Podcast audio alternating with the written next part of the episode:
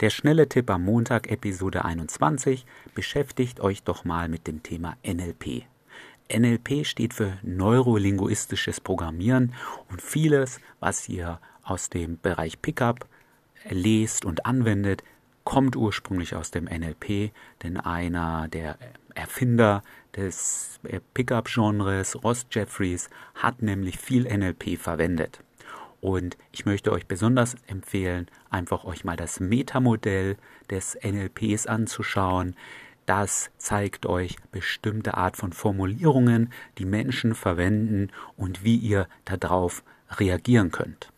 Und ich möchte euch einen speziellen Tipp geben, wie sich eure Wahrnehmung dadurch verändern wird. Nehmen wir ein typisches Beispiel. Die Frau sagt, ich komme nicht mit zu dir nach Hause. Was oft passiert ist, wir fühlen uns da irgendwie persönlich angegriffen. Wir sagen, ja gut, dann eben nicht. Und dann ziehen wir frustriert ab. Mit dieser Einstellung lernt ihr aber nichts daraus.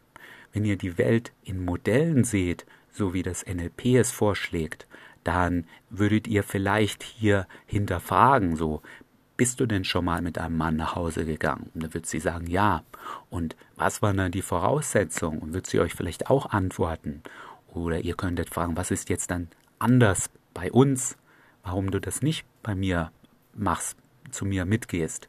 Und ihr werdet erstens eben viel sachlicher an die Sache reingehen, weniger emotional.